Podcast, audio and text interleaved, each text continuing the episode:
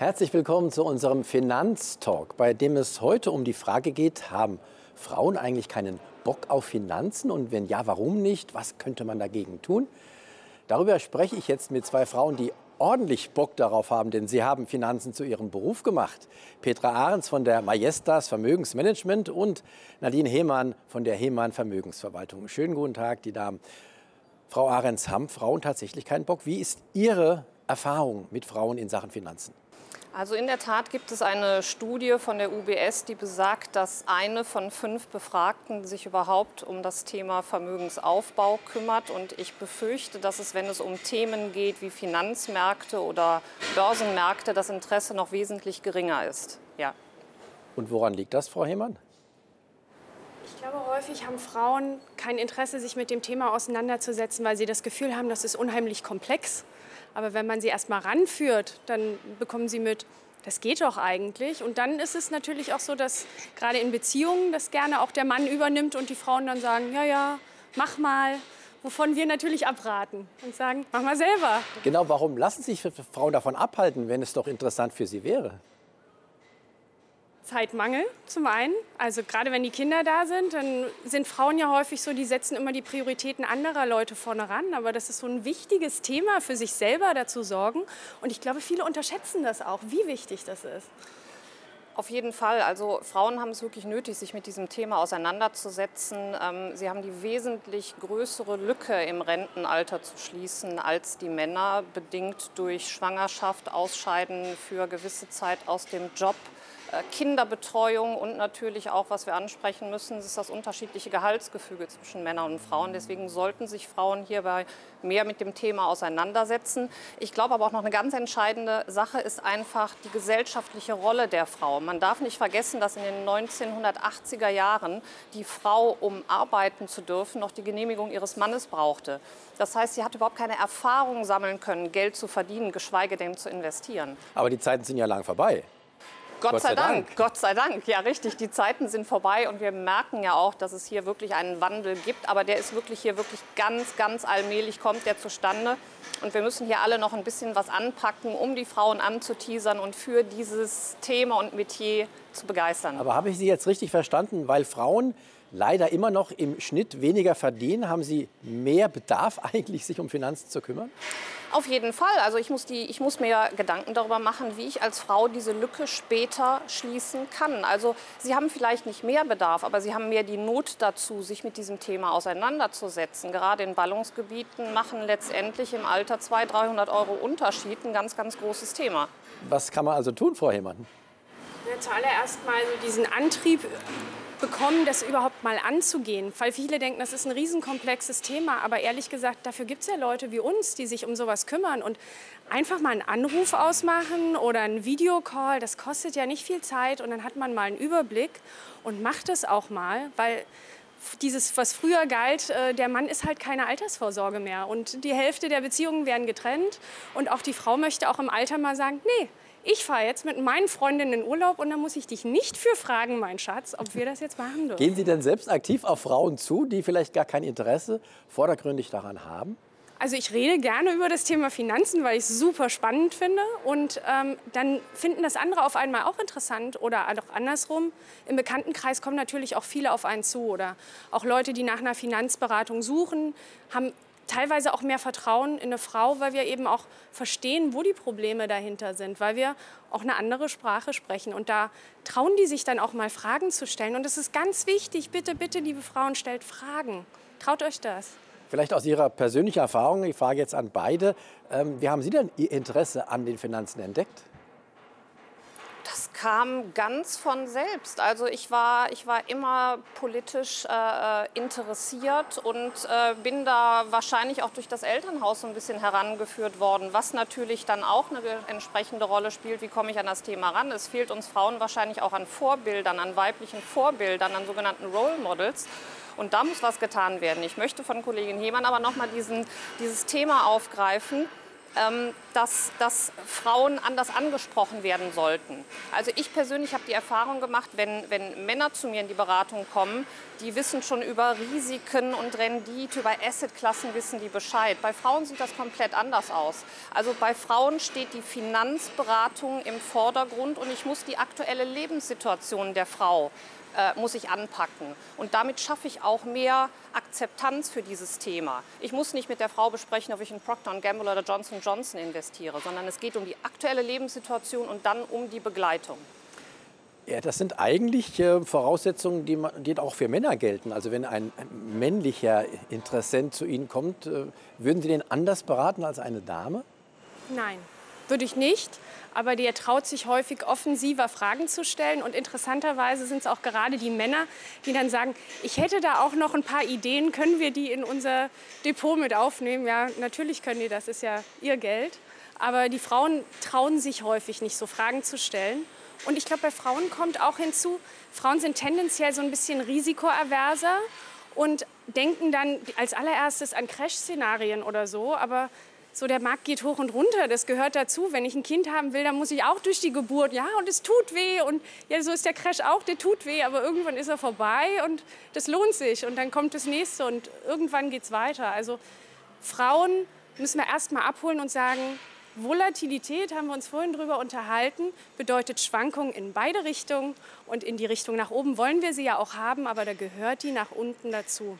Und diese Angst versuchen wir den Damen zu nehmen, indem wir mit ihnen reden und ihnen auch zeigen, wie das in der Vergangenheit lief und dass das eine super Sache ist.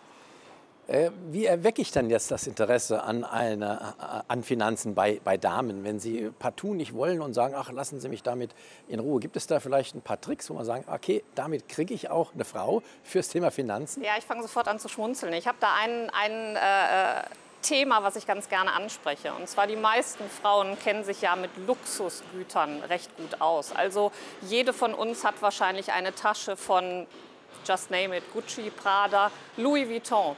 Und da nehme ich immer ganz gerne das Beispiel, liebe Frau, wenn du dir vor zehn Jahren eine Tasche von Louis Vuitton gekauft hast, hast du da wahrscheinlich 2.000, 3.000 Euro für bezahlt, hattest eine wunderschöne Zeit mit dieser Tasche, sahst gut aus.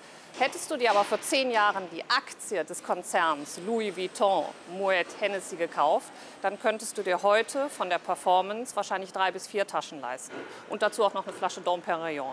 Und damit kann man die Frauen auch ein bisschen begeistern. Und das ist vom Verständnis her auch etwas, äh, wo es dann anfängt, Spaß zu machen. Heißt dann vielleicht aber auch im Umkehrschluss, Frau Himmann, dass Frauen anders anlegen als Männer? Vielleicht mehr in solchen Luxusaktien, Männer vielleicht in Autoaktien? Ich weiß es nicht.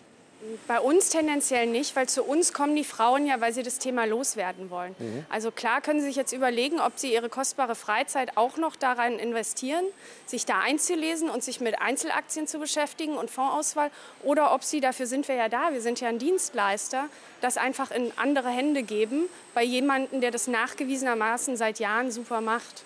Und deshalb legen die nicht anders an, sondern jede Frau hat ein eigenes Risikoprofil, jeder Mann hat eins und die sind teilweise auch übereinstimmend. Und dann sehen auch die Portfolien ähnlich aus. Aber es gibt auch Männer, die sagen, ich habe kein Interesse am Großen und Ganzen, ich gebe mein Geld Ihnen und machen Absolut, ja, gibt es sehr viele. Ja. Hm? Keine Unterschiede also in dieser Hinsicht. Nein, alle gern gesehen. Ja. Immer, immer, mehr Männer äh, suchen sogar die Beratung von Frauen. Also mutige Männer kommen zu uns. Wir sind auch für die Männer natürlich selbstverständlich da. Ich muss noch einen kleinen Einwand machen. Ich glaube schon, dass Frauen ähm, generell etwas anders anlegen. Also ich erkenne es an den Männern, der Schmerz der Männer, an Gewinnen nicht teilnehmen zu können, ist größer als Verluste zu erleiden. Bei den Frauen wiederum ist das umgekehrt. Die möchten gerne doch bekannte Titel haben, sie möchten breit streuen, die müssen nicht die unglaublichen Schwankungen haben, sondern lieber langfristig und solide investiert ihr Geld und Vermögen wissen. Heißt das vielleicht auch, dass Frauen, weil sie risikoaverser sind, also das Risiko mehr scheuen, eher für die langfristige Anlage geeignet sind und weniger fürs kurzfristige, vielleicht sogar fürs Spekulieren? Es mag da sicherlich Ausnahmen geben, aber grundlegend gebe ich Ihnen da recht. Ja, Frauen sind langfristiger orientiert. Ist das auch Ihre Erfahrung?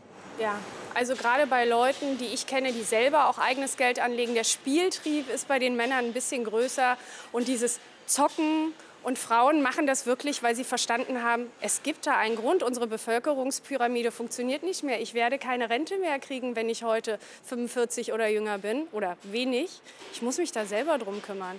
Und deshalb sind die langfristiger orientiert und haben auch verstanden, der Schmerz gehört dazu. Ein Stop-Loss mitzunehmen ist Teil des Geschäfts. Ja, das ist alles in Ordnung. Und Männer sind dann so, ich hatte aber recht. Und mhm. die steigt noch mal. Frauen sind da konsequenter. Sie haben den Fachbegriff Stop-Loss gerade erwähnt. Vielleicht erklären Sie noch mal für die Zuschauerinnen und Zuschauer, die das eben nicht täglich sehen. Mhm. Ähm, was ist das? Das ist, wenn man ein Wertpapier kauft, man teilt ja das Portfolio in verschiedene Wertpapiere auf und man wird nicht immer 100% Gewinner haben. Und deshalb überlegt man sich vorher, wenn ich mich mal geirrt habe, an welchem Punkt verkaufe ich dieses Wertpapier. Und das nennt man den Stop-Loss. Hier begrenze ich meinen Verlust. Stop, Verlust. Wir reden an dieser Stelle ja auch des Öfteren über äh, Produkte wie Zertifikate. Ähm, sind die für Frauen jetzt aus Ihrer Sicht weniger geeignet? Grundsätzlich äh, bin ich keine Freundin von Zertifikaten. Also ich bin eher für das Direktinvestment. Das heißt also direkt in den Konzern, in die Aktie eines Unternehmens zu investieren, in einen Fonds, der diese Aktien in voller Breite abbildet oder in einen ETF. Ein Zertifikat ist für mich ein künstlich aufgelegtes Produkt, was Kosten hat. Das kann ich aber auch anders abbilden. Ähm, hier ist entscheidend, was für eine Anleger Typin ich habe. Also das muss ich mit der Frau natürlich besprechen. Meistens ist es aber so, dass die Frau sich dahingehend begleiten und beraten lässt und wir in der Vermögensverwaltung im Rahmen dieser Vermögensverwaltung diesen Anlageprozess begleiten und dann auch entscheiden. Aber es gibt sicher auch Zertifikate, die langfristige Anlagen ermöglichen. Ähm, wie ist es denn jetzt mit der kurzfristigen? Äh, sind Sie jetzt auch völlig dagegen, dass Frauen sagen wir mal, etwas kürzerfristig an der Börse spekulieren wollen, wenn Sie es denn wollen? Oder halten wenn Sie das auch für ausgeschlossen? Wenn Sie wollen, dann können Sie sich ja so ein kleines Extra-Depot anlegen, wo Sie sagen, das ist jetzt mein Funny Money, das ist jetzt mein Spielgeld. Und dann können Sie das ausprobieren. Ich finde, dann hat man zumindest auch ein schönes Gefühl dafür, was passieren kann und wie man damit umgeht. Aber ich würde es tatsächlich nur mit einem eher unbedeutenden Betrag machen, weil das Ziel der Geldanlage sollte nicht sein, zu spekulieren, sondern langfristig sich an der Realwirtschaft zu beteiligen. Eben auch um die aktuellen Inflationsthemen zu umgehen, weil die besagte Tasche, die vor zehn Jahren 3000 Euro gekostet hat, kostet heute halt 5000. Und wenn ich die Aktie kaufe, habe ich das damit auch wieder wettgemacht. Dann sind wir eigentlich schon bei dem inhaltlichen Thema, wo man vielleicht auch die Frauen ähm, äh, zum Interesse bringen kann, nämlich Inflation. Das merken wir ja alle. Und äh, ist es tatsächlich so, dass man mit Aktien längerfristig auch die Inflation outperformen kann, dass man also quasi mehr Gewinne mit den Aktien macht, als die Inflation am Geld zehrt? Ich denke, dass es gar nicht andere Alternativen gibt. Also wir können die Inflation nur mit realen Vermögenswerten ausgleichen. Und was haben wir da aktuell zur Verfügung? Das sind Immobilien, die aktuell wirklich exorbitant hoch notieren und es sind die Aktien.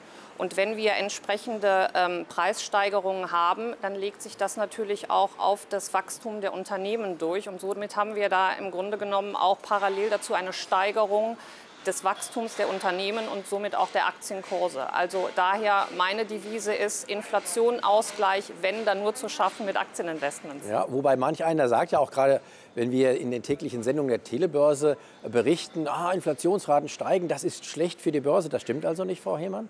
Nein, das stimmt nicht. Also die überproportionale Inflation, wenn wir jetzt dauerhaft 6, 7, 8 Prozent Inflation hätten, das wäre ein Problem. Aber das sind ja jetzt durch temporäre Faktoren getrieben. Ne? Diese Lieferengpässe, die werden sich demnächst auflösen. Die Ölpreise werden auch irgendwann wieder runterkommen, wenn sich die strategischen Reserven wieder füllen. Also das sind alles Dinge, die sind nicht langfristig. Und wenn wir eine Inflation haben, die aber positiv ist, die aber aus zum Beispiel Löhnen kommt, ja, dann haben die Leute ja auch mehr Geld in der Tasche und wollen dieses Geld auch ausgeben. Und das ist positiv für die Wirtschaft. Halten wir fest, auch Frauen sollten sich unbedingt um Finanzen kümmern, also Bock auf Finanzen haben oder diesen Bock bekommen, auch aufgrund der Inflation. Schönen Dank, meine Damen. Das war unser Finanztalk. Machen Sie es gut. Bis zum nächsten Mal.